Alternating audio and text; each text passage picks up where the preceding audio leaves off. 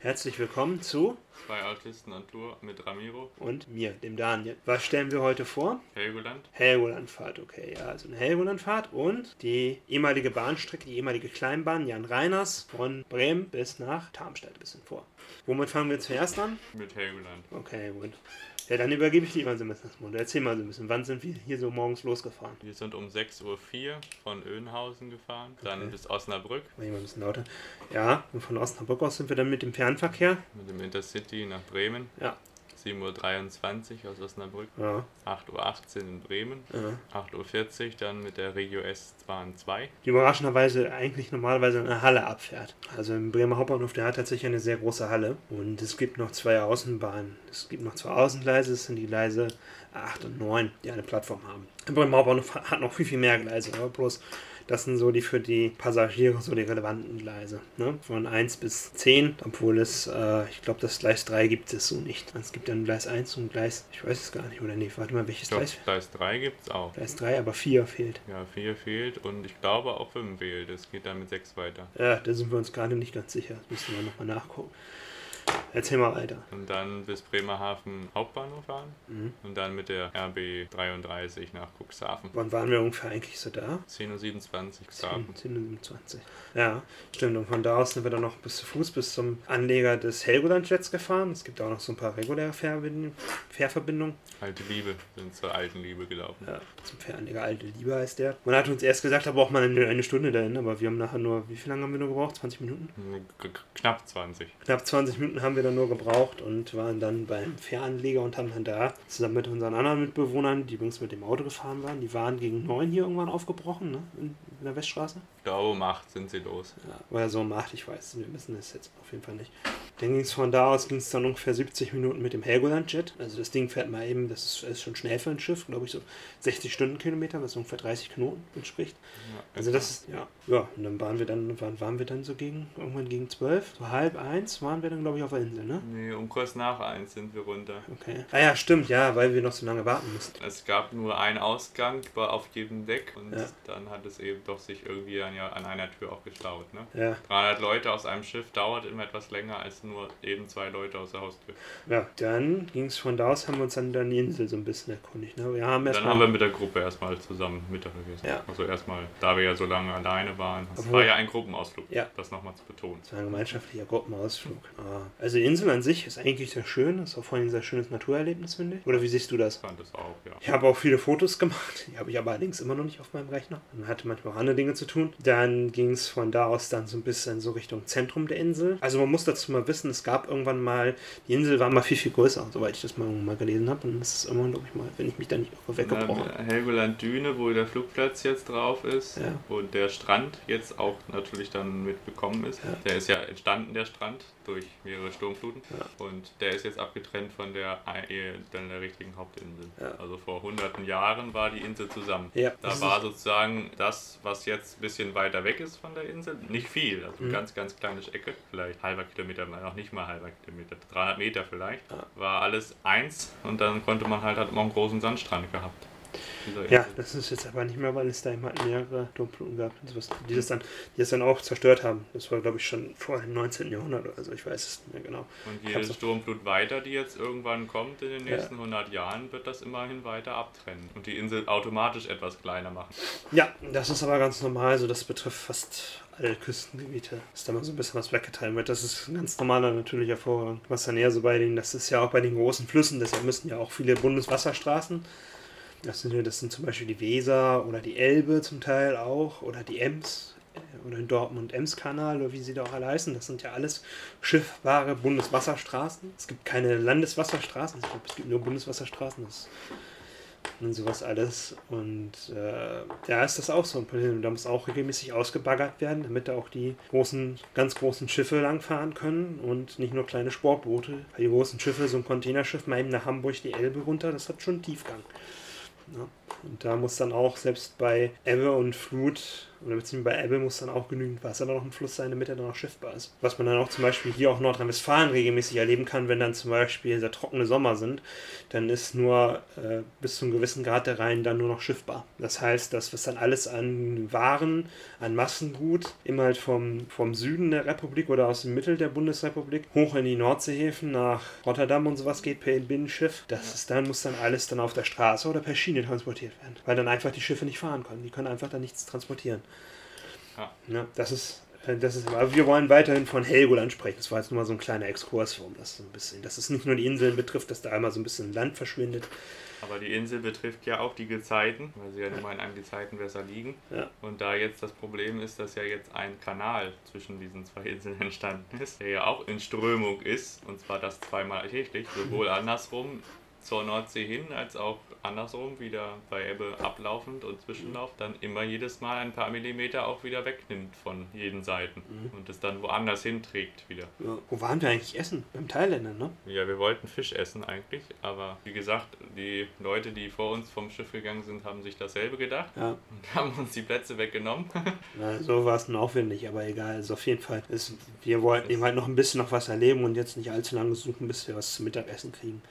Ja, also wir haben uns dann irgendwann, wir wollten ja eigentlich alle Fisch essen gerne, beziehungsweise eigentlich nur wir beide und glaube ich Sabrina auch. Ja. Und äh, dann war aber nichts, ne? Dann haben wir uns halt entschieden, na gut, Hauptsache was essen, dann eben Teile nicht.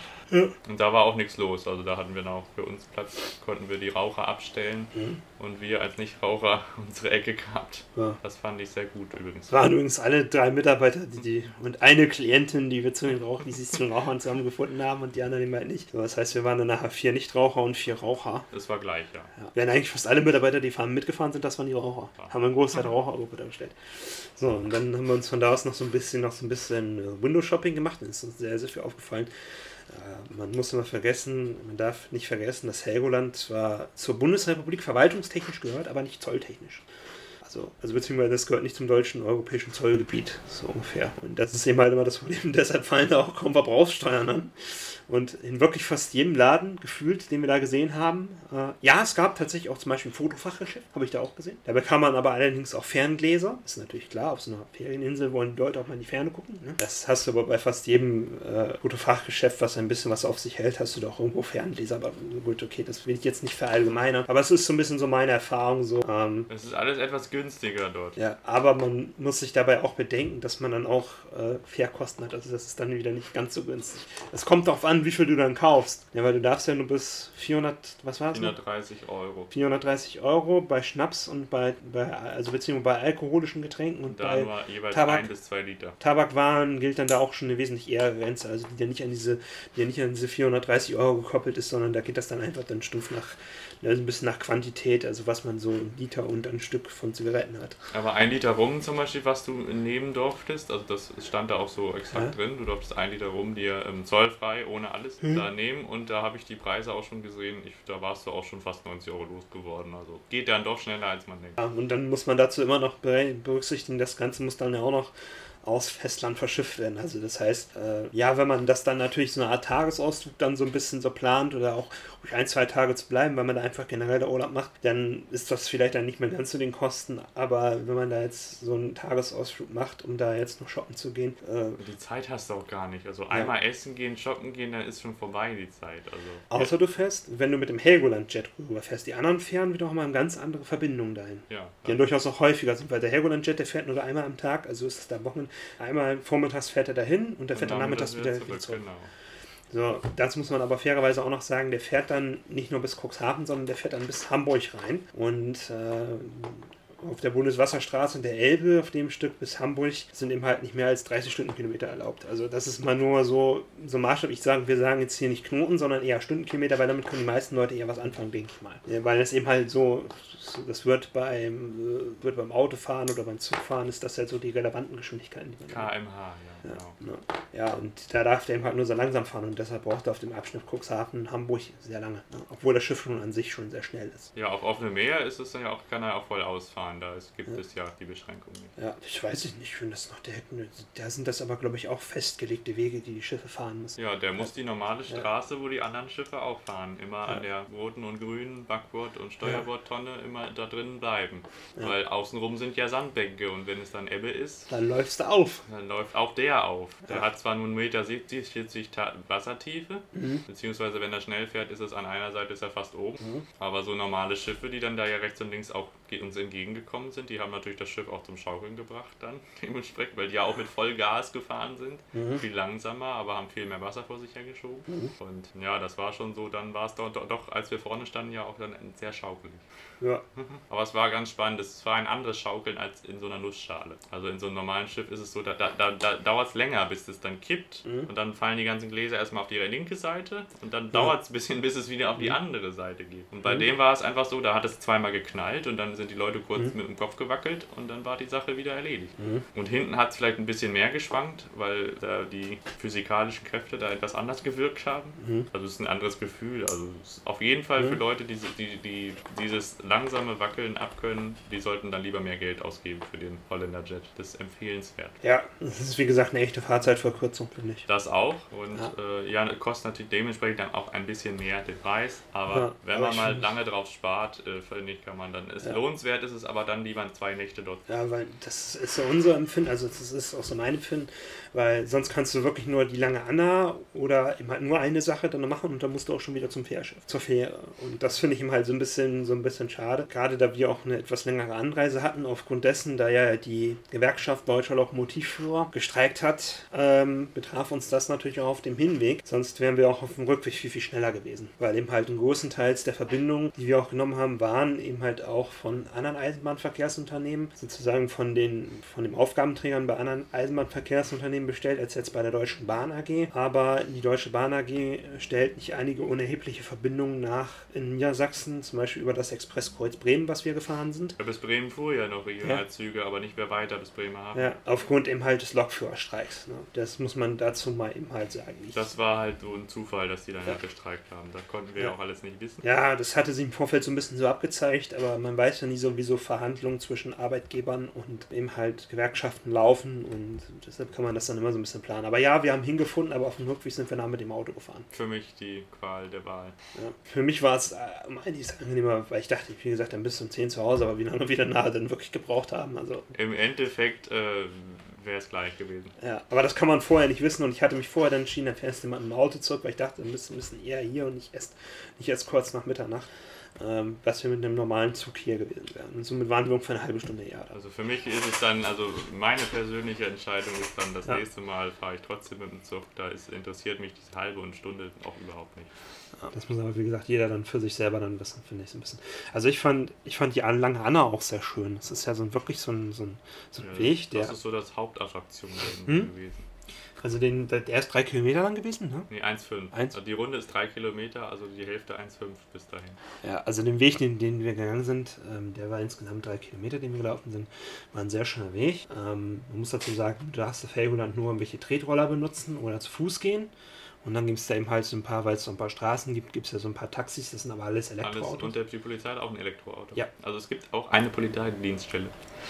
Ja, es gibt tatsächlich sogar ein Hauptzollamt auf der Insel. Eben halt, weil Helgoland, müssen wir mal fairerweise dazu sagen, gehört zum Kreis Pinneberg. Könnt jetzt denken Hamburg, nee, ist aber nicht. Das ist der Kreis, Kreis Pinneberg und der wiederum ist, die sind irgendwie amtsfrei oder so, ich weiß nicht, aber die gehören immer zum Kreis Pinneberg und damit wiederum zu Schleswig-Holstein. War auch nicht immer so in der deutschen Geschichte, also die waren tatsächlich auch mal eine Zeit lang unter britischer Verwaltung, sag ich jetzt mal. Man kann auch sagen Herrschaft. Ich sage ja Verwaltung. War vor dem Krieg noch. Mm, ja, aber das ist beziehungsweise, das war aber schon vom Ersten Weltkrieg, hat sich das ja. alles ein bisschen geändert. Na, also da auch schon einige Jahrzehnte dann auch, auch schon davor, wenn ich das richtig verstanden habe. Äh, so gehe ich mal zumindest davon aus, dass es ein Wikipedia-Artikel gestanden hat. Also ich lese mir da manchmal auch so einen Wikipedia-Artikel dazu, wenn ich mal Sachen wissen möchte. Und äh, das Ganze passiert auch, ja, warum ist das eigentlich da zollfrei? Weil das nicht mehr innerhalb ist. Es gibt sogenannte äh, bestimmte Wirtschaftszonen, die dann immer zu einem Staat gehören. Das ist international geregelt. So und so viel Meilen von der Küste gehört noch zu einem Land. Das heißt, da fallen dann, deshalb ist auch zum Beispiel ähm, Langeoog, Wangeoog, Spiekeroog, Baltrum, Norderney und noch so ein paar andere kleinere Inseln wie Neuwerk zum Beispiel. Die zählen alle tatsächlich noch mit zum deutschen Zollgebiet. Und die nordfriesischen auch. Ja, nordfriesischen auch. Sylt, Amrum und Pellbaum. Ja, ja. Dieses, das ist auch noch alles deutsches Zollgebiet. Bloß Helgoland ist so weit draußen, dass es nicht mehr, dass es nicht mehr zu diesen Zonen wahrscheinlich gehört. Wahrscheinlich erweitert ist das Ganze nochmal so ein bisschen in der deutschen Bucht, aber es ist eben halt nicht mehr dem deutschen Zoll, dem europäischen Zollgebiet zuständig. Muss man mal sagen, deutschen und Zoll, deutschen europäischen Zollgebiet. Europäische Union haben wir ja hier in Deutschland. Ja.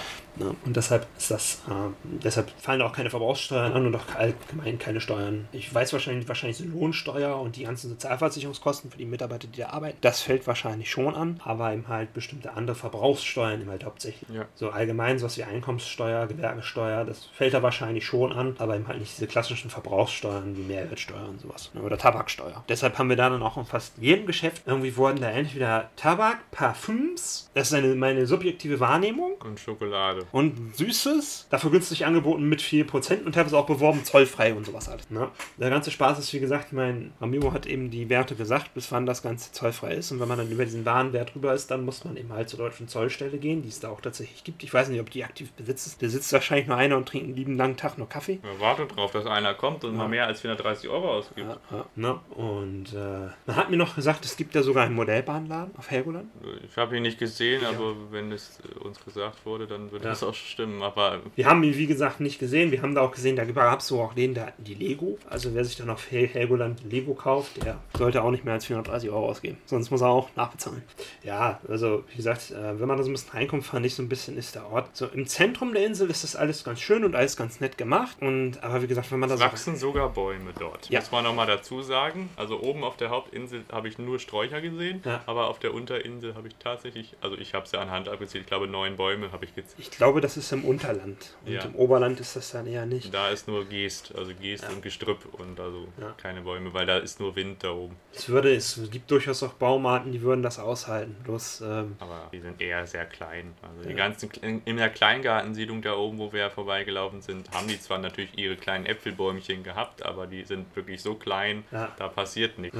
Ja, das hat mich auch total verwundert, dass auch mitten auf so einer Norddeutsch, auf so einer Hochseeinsel, das ist ja richtig Hochseeinsel, Helgoland, also finde ich zumindest, ähm, dass es da einen Kleingarten gibt. Eine ganze Kolonie sogar, also für die Ja. ganzen paar hundert Einwohner. Ja. Aber nicht in allen wurde angebaut. Also manchen haben die tatsächlich angebaut, machen die wahrscheinlich zur Eigenversorgung, weil halt, der hält glaube ich nur alle, nur zweimal die Woche das Frachtschiff. Ne? Wahrscheinlich Postsendung ein bisschen häufiger. Ja, die kommen öfters, ja. Ja, aber die kannst du ja auch relativ leicht dann ja auch mit den regulären Fähren dann auch mit rü- rüberschicken und sowas alles. Ähm, ich kann allerdings nicht garantieren, dass man da mit allen Paketdiensten da was hinkriegt, aber ich denke mal, das dürfte schon zu machen sein. Eigentlich schon, ja. Ja, und dann läuft das dann wahrscheinlich dann über die regulären Reedereien, die das dann mitnehmen. Also jetzt beim Helgoland Jet haben wir jetzt, glaube ich, nur gesehen, dass die nur Gepäck mitnehmen. Ne? Die nehmen Gepäck, aber es nehmen die anderen Schiffe auch mit, also Ja. weil ja doch durchaus dann ja viele Urlauber Ja. auch rüberkommen. Ja, ja. Aber je, jede Reederei hat sich verpflichtet, glaube ich, auch dazu, eine gewisse Anzahl mit, Ja. so dass es irgendwie auch rüberkommt. Bei solchen Postsendungen ist ja heutzutage sehr Und wichtig. wichtige Sendungen zum Beispiel für jetzt äh, Leute, die da wirklich arbeiten, Hoteliers zum Beispiel Ja. oder ähm, Putzfrauen im Hotel, ne, alles was so dazu gehört, der Koch, die Köchin, die Angestellten, die da arbeiten und die da nicht wohnen, die werden dann auch, ähm, sage ich mal, wenn jetzt was wirklich Dringendes gebraucht, auch mit dem Flugzeug natürlich rübergeflogen.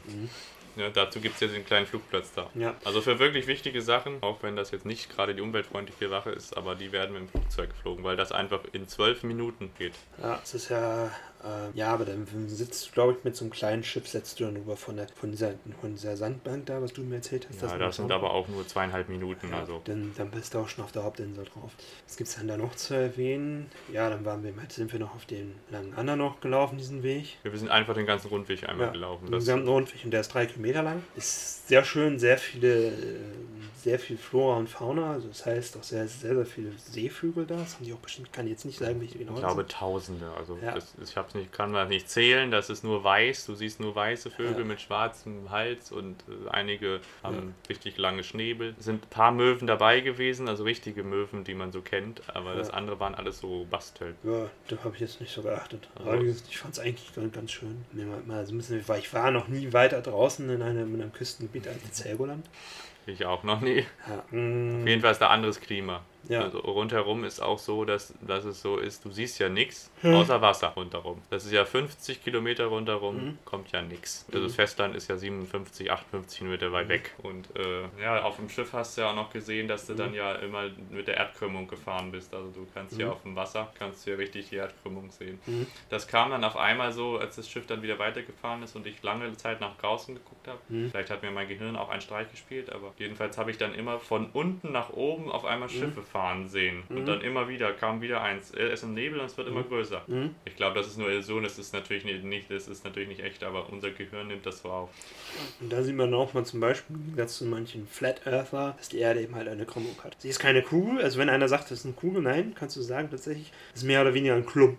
Ein Klumpen, ein riesengroßer Haufen Ja, Kuchen. sie wird immer nur so als Kugel dargestellt und wenn man das jetzt zum Beispiel vom Weltraum aus guckt, dann sieht das tatsächlich auch noch so aus wie so eine blaue Murmel oder so. Ist es aber eigentlich nicht. Das liegt einfach daran, dass, dass wir sehr, sehr viel Landmasse haben und dann auch sehr, sehr viel Wassermasse haben, was dann eben halt so ein bisschen, äh, eben halt so ein bisschen nicht mal gerade ist, sondern äh, eben Aber halt auf dem Land ist es schwierig zu sehen, die Erdkrümmung, weil Ja. da ja viele Fixpunkte rundherum sind. Bäume, Wald und alles. Ja. Da, ganz, da, da sieht dein Auge was anderes als Ja. die Krümmung. Und sobald du auf dem Wasser bist und rundherum nichts mehr kommt Mhm. und du dann halt auch ins Nichts fährst, denkst du, Mhm. Da kommt was von unten. Ja, es ist, ist tatsächlich auch so, es gibt tatsächlich so einen gewissen Punkt, da spiegelt sich das immer dann so ein bisschen die Schiffe. Aber eigentlich ist es tatsächlich, ist die Erde tatsächlich eine, äh, Also eine Scheibe So. ist sie nicht, das ist schon mal, das Ja. äh, wird einem jetzt da bewiesen. ja, das sollte jedem Flacherdler, der sollte mal, mal wirklich mal auf die deutsche Hochseeinsel fahren und, Und sich vorne äh, hinsetzen und mal eine Weile nach außen gucken. Na, und dann sieht das eben halt, dass dann eben halt das Festland, von dem man losfährt, dann eben halt irgendwann verschwindet. Und dann kommt wieder, äh, dann, und dann fährt man ja auf die Insel zu. Das hast du jetzt allerdings nicht, zum Beispiel, wenn du jetzt nach Langeoog fährst, da hast du das relativ konstant, da kannst du auch so rüber gucken. Ja. Da aber Helgoland schon so ein bisschen draußen ist, tatsächlich so äh, wirklich in der Hochsee, in der Nordsee ist, siehst du das Ganze eben halt nicht, weil da dann eben halt die Erdkrümmung dir dann eben halt einen Streich spielt. Also sozusagen sie verhindert es, dass da musst du zu einem gewissen Punkt kommen und da siehst du dann wieder die Insel, aber dafür dann das Festland. Ja. Und da sieht man eben halt mal das Argument von jedem Flacherdler, die Erde sei flach und eine Scheibe. Das ist immer nicht schön. Das hat auch schon früher nicht gestimmt, es ist einfach nur keinem aufgefallen. Beziehungsweise Seefahrer wussten das durchaus schon, dass die Erde so ein bisschen anders ist. Ja, weil die- haben sich wahrscheinlich gefragt, irgendwann, wann, wann falle ich denn endlich mal runter, haben sie sich Ja. gefragt. Ist aber irgendwie nicht passiert. Mhm. So, und Das als sie an demselben Punkt wieder ankamen, haben sie gedacht, hm, Es war irgendwie schon wesentlich eher bekannt, auch gerade, das waren so in hochgebildeten Kreisen, da wusste man davon durchaus schon des Öfteren, weil die Leute auch einfach einen ganz anderen Bild Bildungsstand hatten und äh, die dann durchaus dann schon mit vielen Gelehrten zu tun hatten. Und die haben dann auch schon eher gewusst, dass, äh, dass es diese Erdkrümmung gibt und dass die Erde eben halt keine flache Scheibe ist, weil sonst wäre sie ja konstant wirklich sehr, sehr gerade und das ist einfach. So mal, so mal so ein bisschen, jetzt komme ich mir hier mal wieder so ein bisschen näher ran, weil das ist hier gerade so ein bisschen weg. Ja, und wie gesagt, da sieht man das erstmal wieder. So was gibt es sonst noch interessantes zu berichten über Helgoland? das ist so das Wesentliche gewesen. Und auf dem Rückweg haben wir, sind wir sogar erst bis Bremen, danach haben wir auf der Autobahn gefahren, also von, glaube ich, von Cuxhaven aus an Bundesstraße, dann irgendwann Autobahn. Und äh, ab Bremen sind wir dann runter, weil es hieß, da sei irgendwo Stau nach Richtung Osnabrück und Hannover. Ja. Und dann sind wir ganz überall über Land gefahren. Da sind wir dann tatsächlich auch so ein bisschen so durch Stur. Am Bremer Und- Flughafen vorbei, Ja. an der Landebahn. Ja. Und dann war es auch dunkel draußen und dann sind wir halt so durchs Ja. dunkle Land mit Ich dachte jetzt, toll, jetzt fahren wir hinten über Habstedt, hätte ich gesagt, hey, kommst du dem Ort?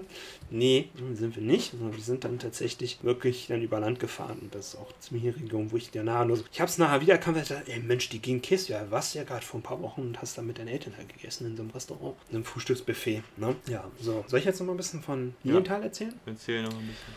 Also, es gibt erstmal so ein bisschen, ich bin nochmal, war jetzt mehrere Tage jetzt bei meinen Eltern jetzt im August, zum Ende. Hab ich jetzt mehr, glaube ich, fünf Werktage hatte ich Urlaub, sechs Tage war ich aber im Endeffekt nachher da. Wenn man immer einen Tag An- und Abreise berechnet, sechs Tage, einen halben Tag.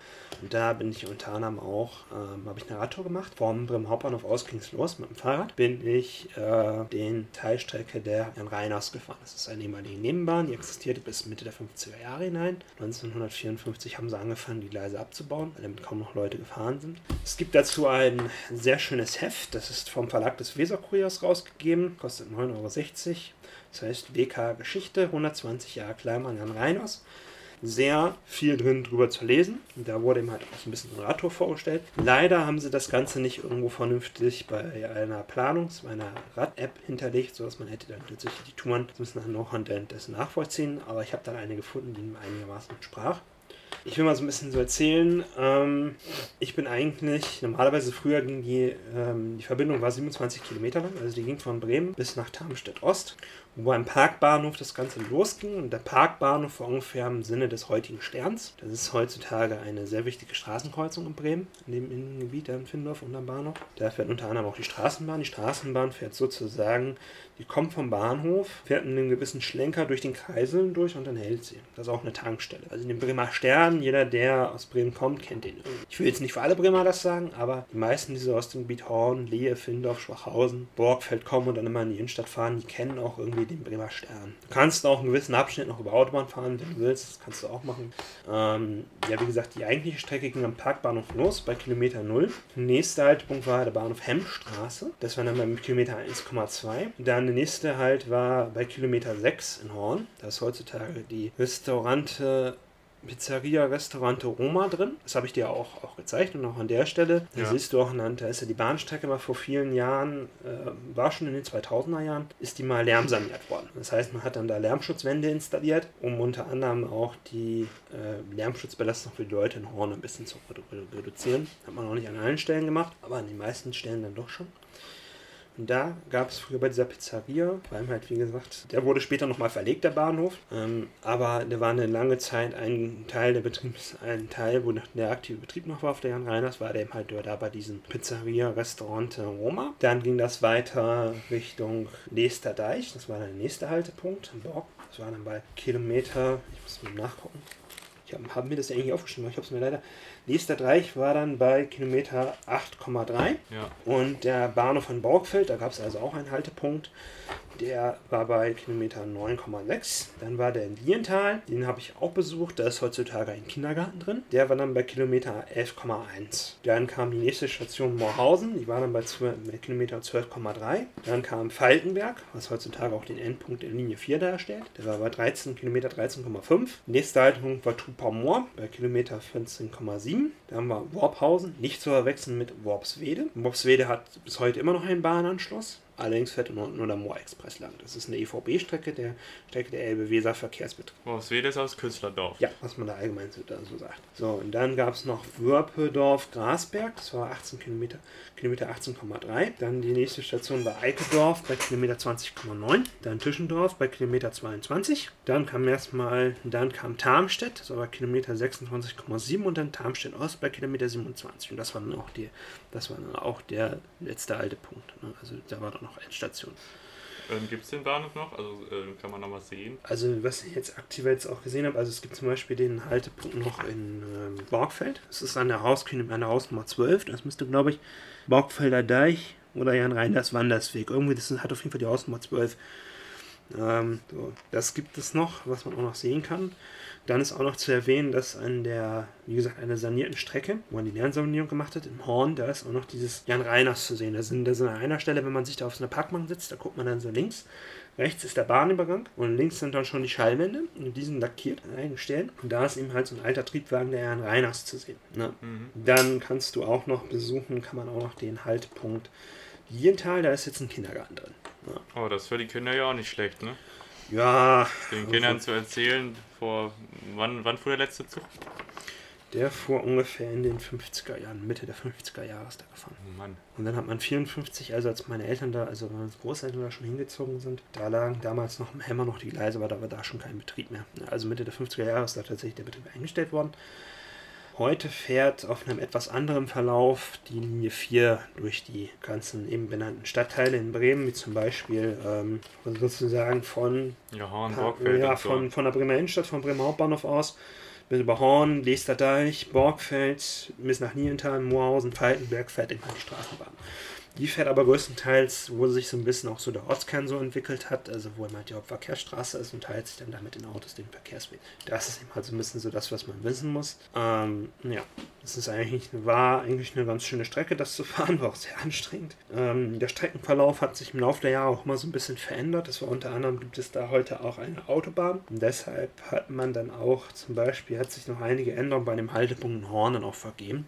Ähm, er wurde dann in die heutige Vorstraße so ein bisschen so verlegt, ähm, weil man eben halt, wie gesagt, eine Autobahn irgendwann mal gebaut hat. Und bis heute gibt es noch diese Überführung, die führt am Horner Bad vorbei. Das ist ein ganz bekanntes Freibad, mhm. da in Horn. Und äh, wenn man da den Rheinersweg fährt, da sind rechts dann so Wohnbebauung. Da ist auch noch ganz hinten bei ein Spielplatz. Und dann ist meistens als links kommt dann auch noch ein bisschen Wohnbebauung. Und dann kommt irgendwann das Horner Bad. Und man kann eigentlich vom Horner, vom Jan-Reiners-Weg, kannst du eigentlich direkt bis ins Horner Bad reinsehen. Wenn jetzt nicht gerade so wie jetzt da so ein riesen äh, Zellen drüber gebaut wäre. Also wir bauen so irgendwie anscheinend, das habe ich nur, nur nicht nachgelesen. Und äh, dann geht es über die Autobahn und dann geht es wirklich wieder, dann geht es wirklich durch Felder und Wiesen bis nach, äh, ja, immer sind ja ein Einersweg und bis nach Niental hinein. Ist eine ganz schöne Strecke. Die erste Tour ist auch. Äh, und hast du noch Schiene gesehen irgendwo? Also außerhalb nee. von Bremen irgendwo? Nein.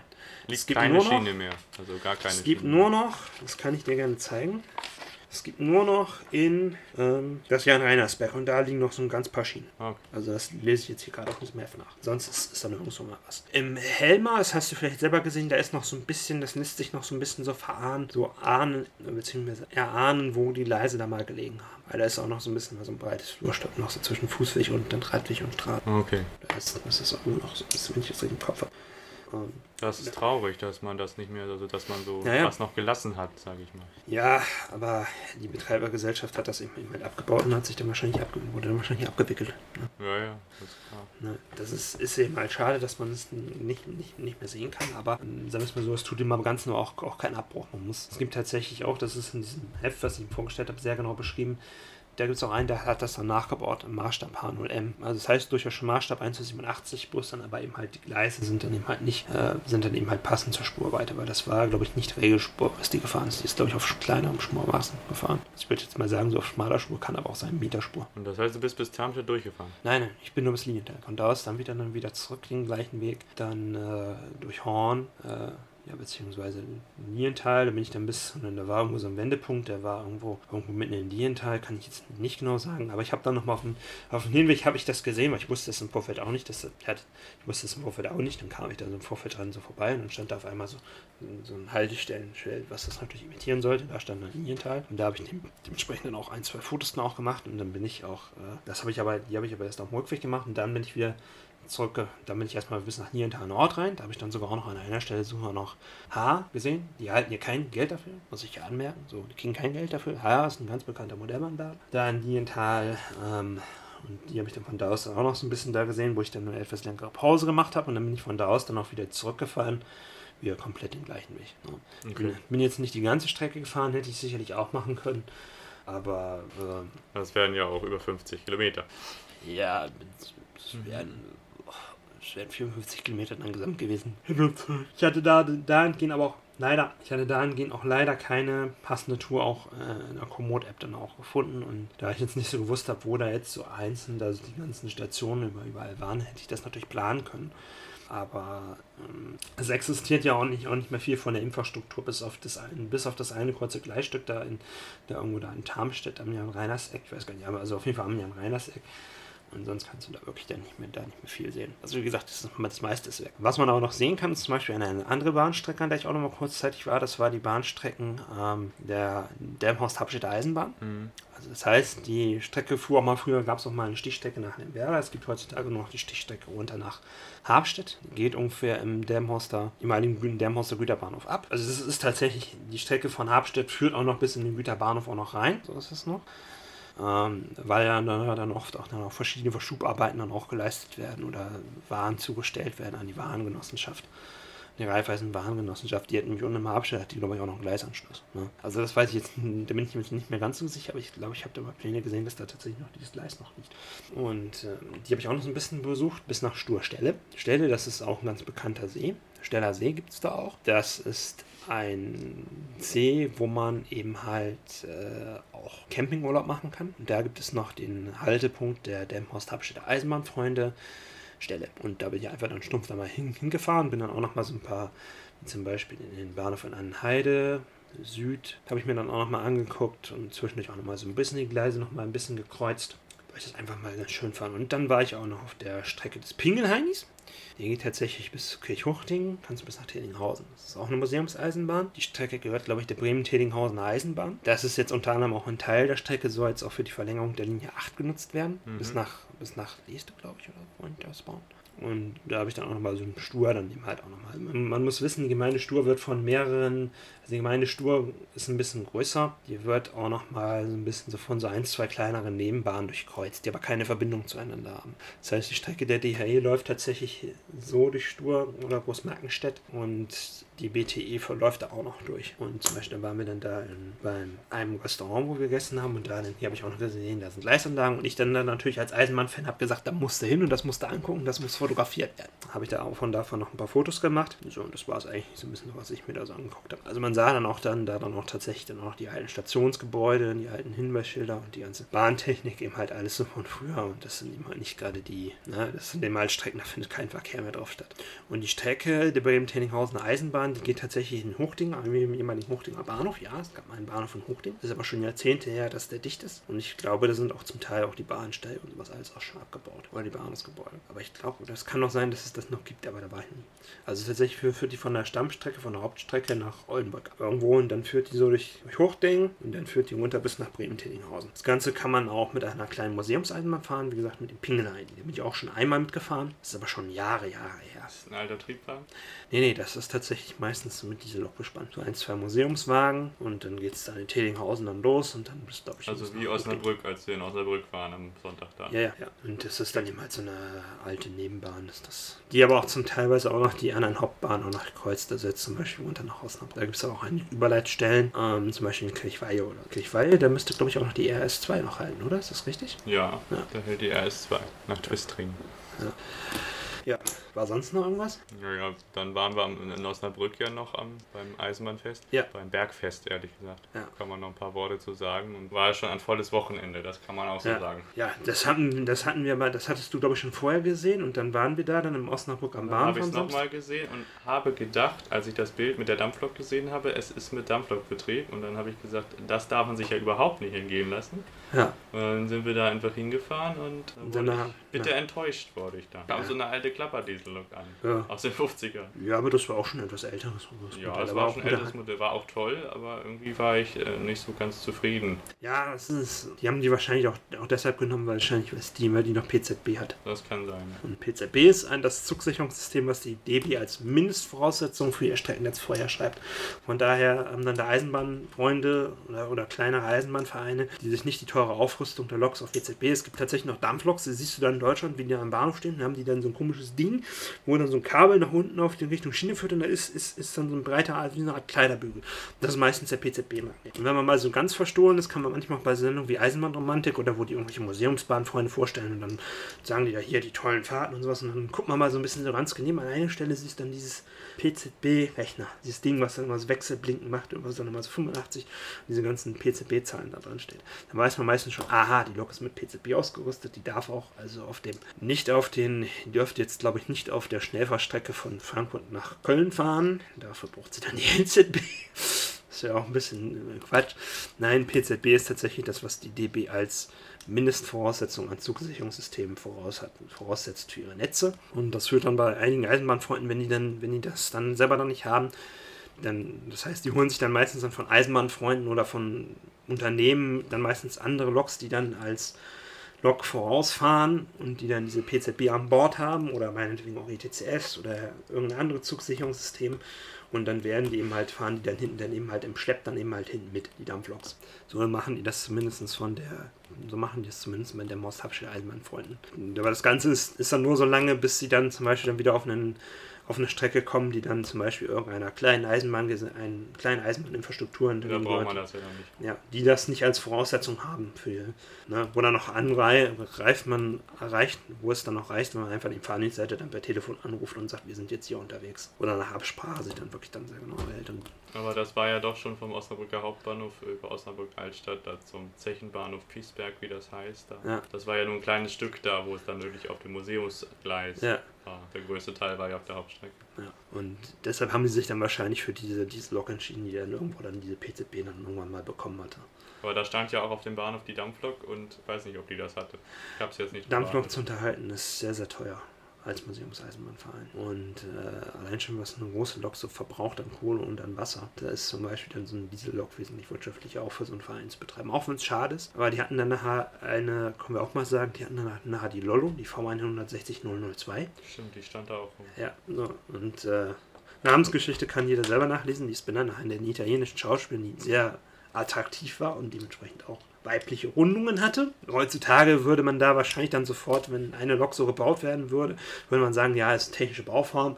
Und wenn dann, dann irgendwie so, so eine Benennung nach irgendeiner ganz bekannten Schauspielerin erfolgen würde, wäre gleich heutzutage ein äh, Aufschrei, würde dann durchs Land gehen. So, ich, ich, ich, ich kann es nur mutmaßen, wenn das heutzutage sowas passieren würde. Aber wir wissen es natürlich auch nicht. Und die haben uns dann auch, konnten, konnte man auch von, schade, man konnte leider nicht reingehen. Das war leider, leider nicht möglich. Also haben wir uns dann so ein bisschen umgeguckt und haben dann da gemerkt, dass da hinten dann da noch so ein alter Steinbruch noch ist. Oder so. Ja, ist eine richtige Zeche, also ist ein Bergwerk gewesen. Ja. Beziehungsweise. Da noch jede Menge Geröll noch rum, was die wahrscheinlich auch über den Bahnhof Piesberg immer so ein bisschen abfahren, wenn die das machen. Ja. Aber sie machen es heutzutage bei LKW. Also die Strecke sah noch regelmäßig noch nach Nutzung auch noch regelmäßig. Ja, aus. die Stadtwerke fahren da auch, Ja. hat der Typ gesagt. Okay. Und der hat sich mit jemandem unterhalten, ich habe zugehört und der hat gesagt, dass, also wenn jetzt nicht der Museumsbetrieb ist da, Ja. der natürlich auch zwei, dreimal im Jahr normalerweise stattfindet, Ja. jetzt wegen Corona nur einmal im Jahr jetzt, Ja. aber er ist wenigstens stattgefunden, ist ja schon mal ein Vorteil Mhm. dagegen. Ne? Man musste natürlich sich eintragen und musste auch einen Impfnachweis zeigen, also man musste alles mit 3G und so war ja Mhm. vorgesehen und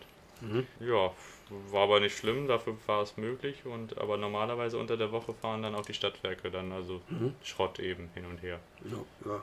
Was gibt es denn da noch dann da zu berichten? Also wie gesagt, wir haben uns dann so ein bisschen auch die historischen Fahrzeuge dann da angeguckt. Ne? Ja, wir wollten eigentlich rein, aber wir hatten ja nicht mehr so viel Zeit. Wir sind ja mit dem vorletzten Zug gefahren, Ja, mussten um sechs wieder zurück. wir hätten da wahrscheinlich noch da, da irgendwo mit dem Bus wegfahren können, oder? Ja, hätten wir, aber Dann da wären hätten wir wir, erst noch bisschen, da hätten wir, wären wir auch erst später wieder gekommen. Ja. Und das war ja Sonntagabend. Ja, und dann haben wir uns eben mal entschieden, dann fahren wir mit dem letzten Zug zurück. Aber wir haben einige Bilder davon auch gemacht, ne? von der Lollo und sowas alles. Ja, und so alte kleine, ähm, so eine, eine ganz kleine Lok war ja auch noch gekommen nachher. Na, ich weiß nicht, ob die, ob die Also die, die war, ich bin ja 1,80 und die war vielleicht noch 10 cm größer. Also ich hätte da mich reinstellen können und dann hätte ich die Decke anfassen können. Ja, ja, ja auch gesehen. Ich glaube, die hätte noch zu dem Kurs gezogen. Und ich glaube, die fuhr auch maximal 40. Ja. Also der Zeiger ging nur bis zur 40. Ja, für die Aufgaben, die die erledigt haben, ist es auch vollkommen ausreichend. Du kannst dann ja auf Zugleistung drauf an, was du ziehen kannst, Klönen und sowas alles. Und du konntest Aber den Motor noch richtig sehen drin und das ganze Stell, wie es gedreht hat. Da hatten die aber auch schon ein bisschen jüngere noch Rangierlok gehabt, wo du dann unter anderem den Heizkessel gesehen hast. Ja, war sonst noch irgendwas? Nee, ne? Nö, das war das Wesentliche. Dann danken wir mal ein bisschen fürs Zuhören und Tschüss. tschüss.